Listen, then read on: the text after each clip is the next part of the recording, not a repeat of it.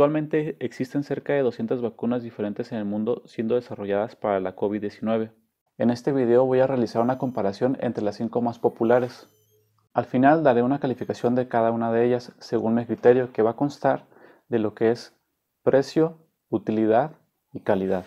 Dentro de las vacunas a analizar tenemos la producida por la Universidad de Oxford y AstraZeneca, también la vacuna producida por Moderna, otra es la vacuna de Pfizer y Biotech, también tenemos la vacuna rusa del Centro Nacional Gamaleya, la Sputnik V, y por último la vacuna china producida por Sinovac Biotech llamada CoronaVac. Uno de los criterios para evaluar es el costo por el tratamiento completo, es decir, por las dos dosis que se deben poner.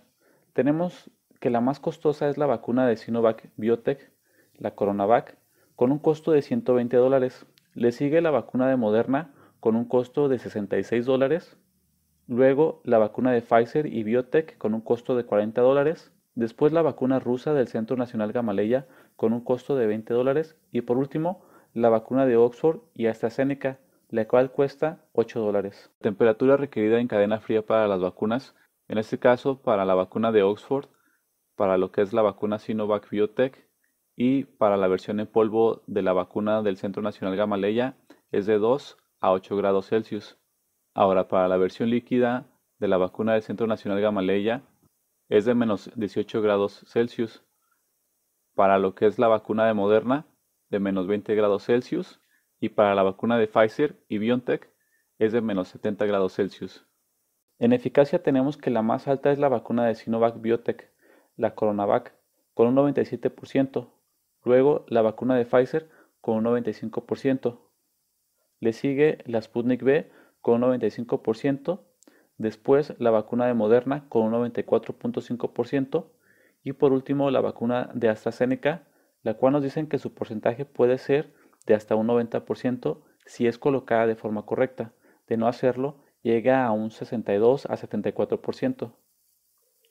Se dice que esta debe ser colocada la primera dosis completa y la segunda dosis solo la mitad de la vacuna para lograr la eficiencia del 90%, pero este hecho podría ocasionar malentendidos al no ser aplicada según las indicaciones del laboratorio, lo cual reduciría su eficiencia del 62 al 74%. En lo que se refiere al número de dosis requeridas, Todas estas vacunas aquí mencionadas requieren al menos dos dosis para un tratamiento completo. Ahora, respecto al tipo de vacuna, tenemos que todas las aquí mencionadas utilizan tecnología ARN, es decir, que se utilizó un fragmento del código genético del virus. Esto con excepción de la vacuna producida por Oxford y AstraZeneca, la cual utilizó un virus genéticamente modificado del resfriado común de los chimpancés. Las calificaciones que doy son de acuerdo a los criterios que utilicé, que son costo, eficiencia y cadena fría. La calificación más baja se la llevó Moderna con un 4.33, le sigue Pfizer con un 5, luego la Coronavac con un 6.66. Las mejores calificaciones fueron para la vacuna de Oxford y AstraZeneca con un 9 y para la vacuna del Centro Nacional Gamaleya, la Sputnik V, también con un 9 de calificación. Para el Sputnik B, esta calificación sería para su versión en polvo.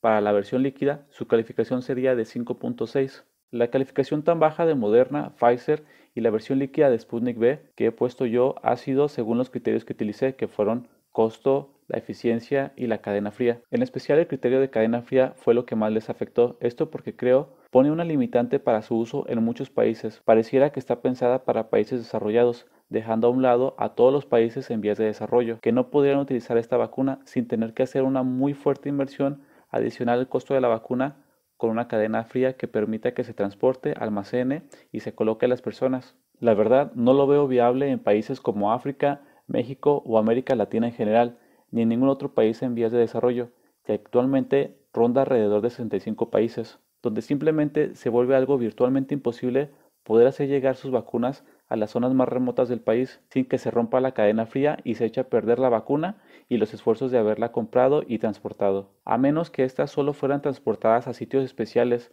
en las ciudades más avanzadas de cada país, en cuyo caso pienso que también representaría una complicación al hacer que la gente que no vive en estas ciudades se tenga que transportar, ocasionando mayor tráfico de gente en las calles y haciendo aglomeraciones, lo cual los pasaría a poner en riesgo de contraer el virus. En conclusión, las mejores vacunas para utilizar en el estado de emergencia en el que nos encontramos actualmente es la vacuna de Oxford y AstraZeneca, así como la vacuna del Centro Nacional Gamaleya, la Sputnik V, ambas con una calificación de 9.